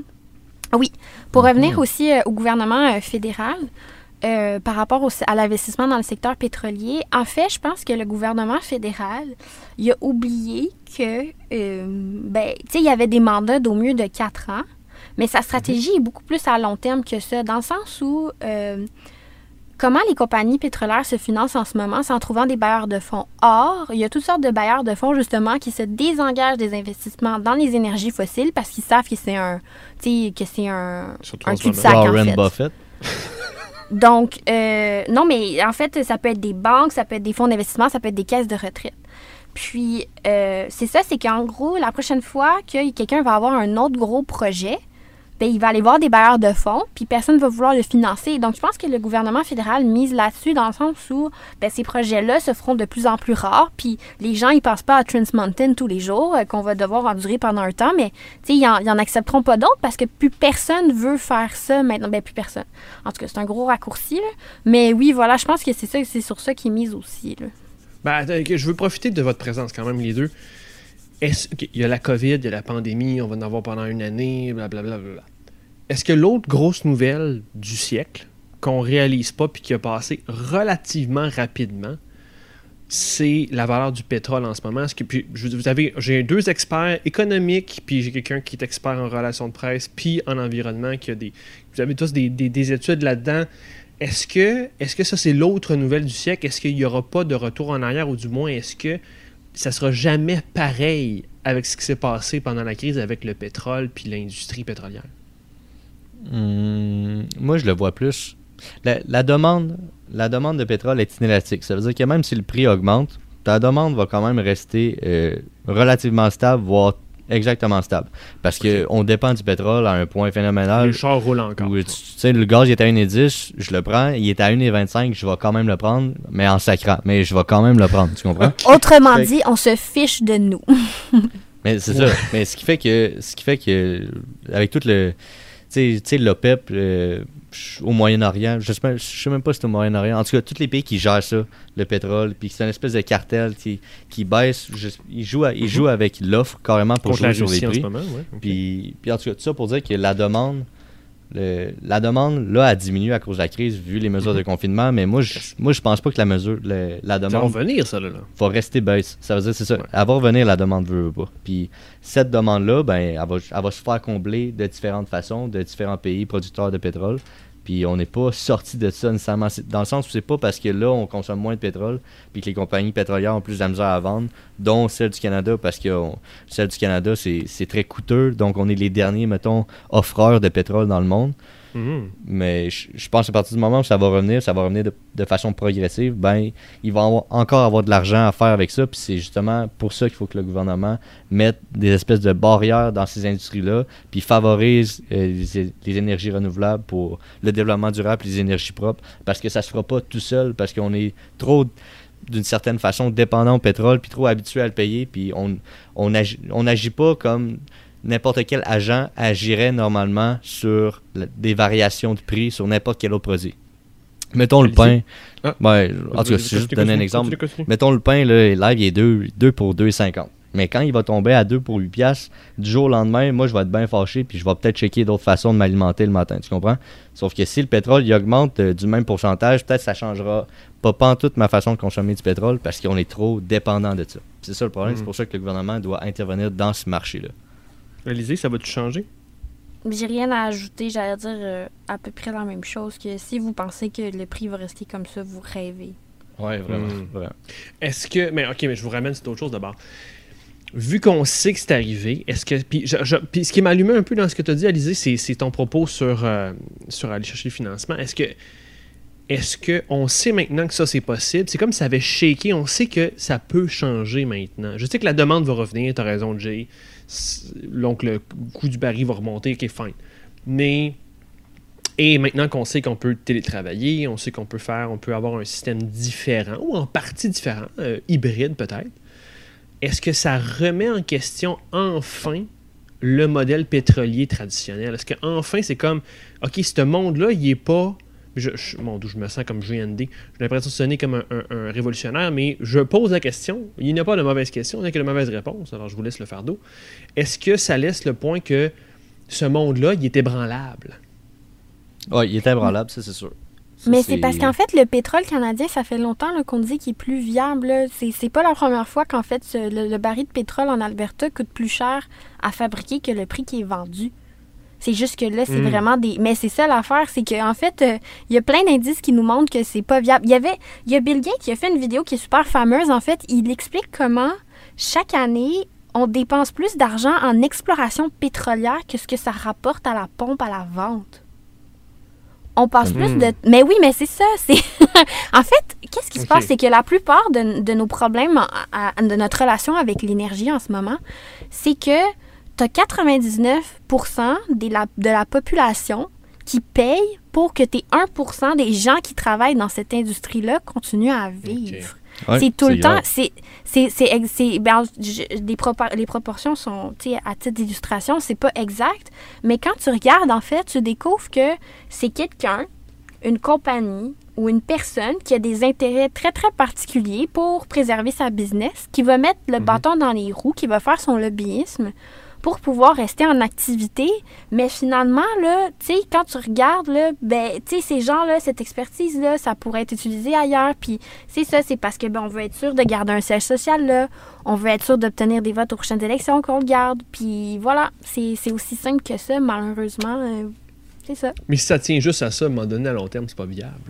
Oui, mais c'est parce qu'il y a extrêmement d'énergie qui est mise justement pour euh, pouvoir, euh, ben c'est ça, tu sais, démontrer le contraire ou euh, justement, tu sais, on mise sur des arguments émotifs, c'est ça, c'est de la communication. Dès qu'on parle Mm. d'économie, dès qu'on parle de préservation d'emploi, ben souvent, ça c'est un passeport magique, tu sais, dans la dans la tête des gens, c'est ça ouvre toutes les portes. Puis là, c'est ah ben non, ben non, faut pas toucher à ça, tu sais.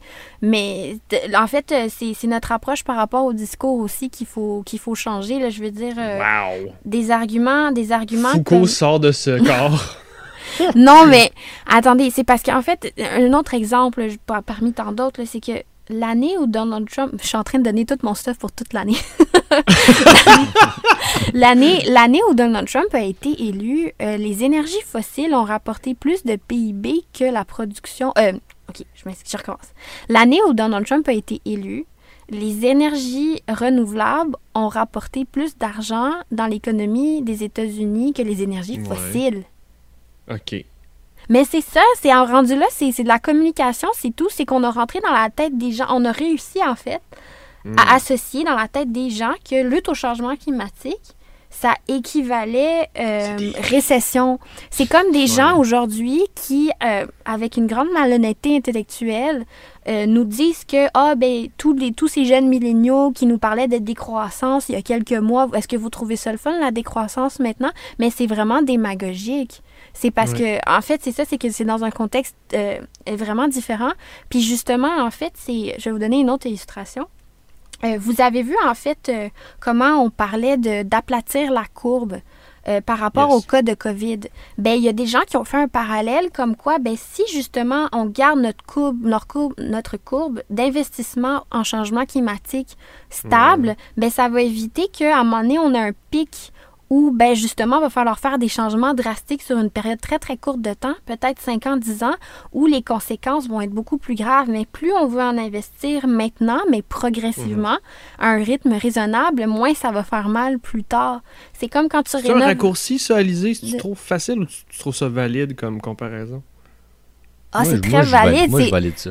Non, mais c'est très valide. C'est comme quand c'est comme une maison quand tu la rénoves. Euh, tu sais, plus tu attends pour faire tes rénovations, ben plus ça va te coûter cher. Si ton toit commence à couler, ben là tu vas devoir changer euh, pas juste les tuiles, tu vas peut-être devoir changer euh, toute l'isolation de ton de ton étage. C'est la même chose.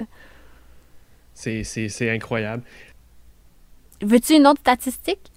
Vas-y fort.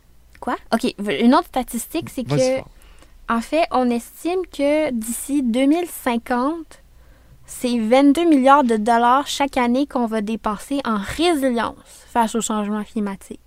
Pas en lutte. En, résilience? Qu'est-ce que tu veux dire? La résilience climatique, c'est par exemple quand on envoie l'armée pour aider les gens pour euh, les inondations. Ça va être par exemple euh, devoir construire, ben, c'est ça, des digues pour les, pour les inondations euh, qu'est-ce que ça pourrait être d'autre aussi? On va, on va trop dépenser d'argent dans, dans contenir la crise que dans essayer de l'éviter. Euh, oui, c'est ça, hmm. mais non, mais en fait, il va falloir faire les deux en même temps, par ailleurs. Continuer, ben oui, c'est ça. Mais je sais pas c'est quoi, je pense que, je sais pas c'est quoi le budget de la santé au fédéral maintenant, mais je pense que c'est moins que ça. Non, mais en tout cas, c'est ça. Euh, résilience climatique, ça peut être plein de choses pour en fait atténuer l'impact sur la vie des gens, des changements climatiques. En fait, ça peut être par exemple euh, rehausser des routes. Euh, ça peut mhm. être, je sais pas, par exemple, ouvrir des nouveaux centres, des nouveaux lits d'hôpitaux pour pouvoir héberger des gens en cas de canicule. Ça, ça peut être plein de choses. C'est ça l'affaire. C'est que, en fait, plus on va attendre, plus la facture va être salée. Ouais. Parce que plus, plus tu attends, plus ta cible de réduction de gaz à effet de serre augmente et plus ton temps pour l'atteindre diminue. Donc forcément, ça va, ça va être beaucoup plus difficile d'année en année. Puis, euh, puis sauf que l'enjeu avec ça, c'est que c'est un enjeu macro, c'est un enjeu mondial, mondial l'environnement, puis que chacun doit faire sa part, mais se coordonne pas pour faire sa part. Fait que si, euh, mettons, nous on le fait, la Suède le fait, puis euh, la France le fait, mais que les États-Unis le fait pas, la Chine le fait pas, puis l'Angleterre le fait pas, ben c'est vraiment frustrant pour les pays qui travaillent dans ce sens-là de voir que nous, on, mettons, on se replie, mettons, on, mettons, on, fait en sorte que notre croissance soit un peu moindre à court terme en investissant euh, moins dans ces secteurs-là qui, sont profitables à court terme, le pétrole, euh, face à des pays qui on les laisse profiter de ça. Mais c'est très, genre, internationalement, on se voit euh, pénalisé de ça. C'est pour ça que quand il n'y a pas de coordination, c'est très difficile de faire en sorte que tous les pays fassent attention à l'environnement, surtout quand il y a bien des pays en voie de développement qui sont pas pantoute euh, dans une idée de faire attention à l'environnement, que les autres sont comme euh, OK, ben là, moi je faisais mes crevettes ici, mais maintenant j'ai appris que si je les faisais ailleurs, ben je vais avoir des gains de productivité, ce qui va générer de la croissance. Fait que on, va faire des ententes internationales avec le pays d'à côté, puis on va les on va les importer nos crevettes, puis on va générer de la croissance avec ça. Il y en a qui sont sont pas là pantoute là.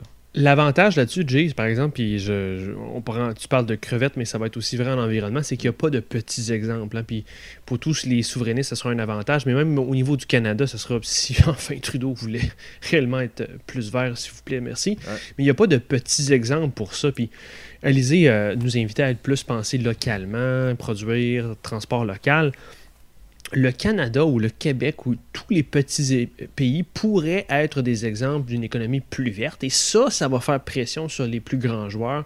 Puis ultimement, qu'on aura un meilleur leadership aux États-Unis, ça va faire pression sur la Chine. La Chine, à nous, by the way, là, elle a tous les intérêts économiques et à moyen et long terme de passer au vert. Ils vont s'auto-tuer, ils vont s'auto-étouffer dans euh, une économie plus polluante. Alors, tôt ou tard, si au moins on fait de la pression sur la Chine, vu qu'ils sont un gros poids mondial, ils vont avoir tout avantage à faire une transition également. Euh, que vous n'êtes pas d'accord ou d'accord, je, je ferme la discussion, je, je ferme le débat. Euh, c'est mon, mon, mon, mon avantage d'animateur, je ramène ça. Euh, Comprenez-vous pourquoi on les a, ces deux-là, aux engagés publics? Quel débat extraordinaire! Quelle année et, et plusieurs années on aura avec Jay et Alizé, ça va être extraordinaire. Merci d'être là, les deux. Merci, ça fait plaisir, c'est vraiment cool. Alizé, t'as bien aimé ça? Ah oui, c'était Ouais. génial. Merci beaucoup. Et c'était. euh, je veux quand même finir avant de, de me lancer. J'allais dire c'était notre épisode. Avant de me lancer là-dessus, je veux finir sur une belle note. Je vais me le permettre en tant qu'animateur. Qu'est-ce qu'on fait dans ce temps-là? On a, j'espère qu'on vous a inspiré. On, on a des bouts plus déprimants. On a la COVID.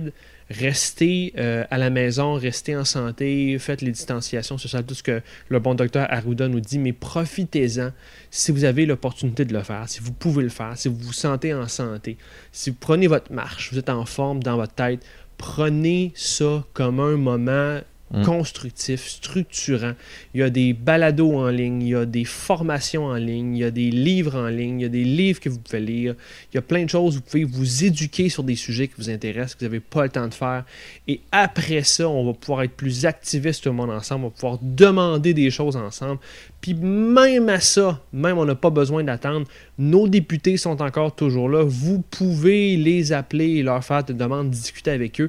Allez dès maintenant sur agir.engagépublic.com pour contacter votre député ou agir au niveau de l'environnement, justement. Euh, on demandera à Lisée de nous revamper ça, de mettre, mettre à jour notre section d'engagement environnemental des engagés. Vous pouvez déjà faire des choses. Donc, c'est mon appel à l'action positif.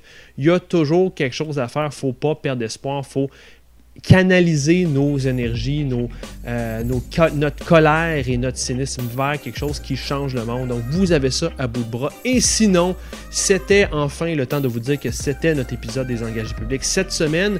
Abonnez-vous comme toujours à notre balado sur Apple Podcasts, Google Podcasts, SoundCloud et oubliez jamais notre ami chez Spotify. Suivez-nous sur nos pages Facebook, Twitter, YouTube, Instagram. On vous prépare, Denis et moi, du bon stock à venir avec enfin de la vidéo, ça s'en vient. Et engagez-vous en visitant notre site web engagépublic.com. Merci à vous deux encore. Merci, à toi, François. À la semaine prochaine. À la semaine prochaine. Ciao. À la prochaine fois.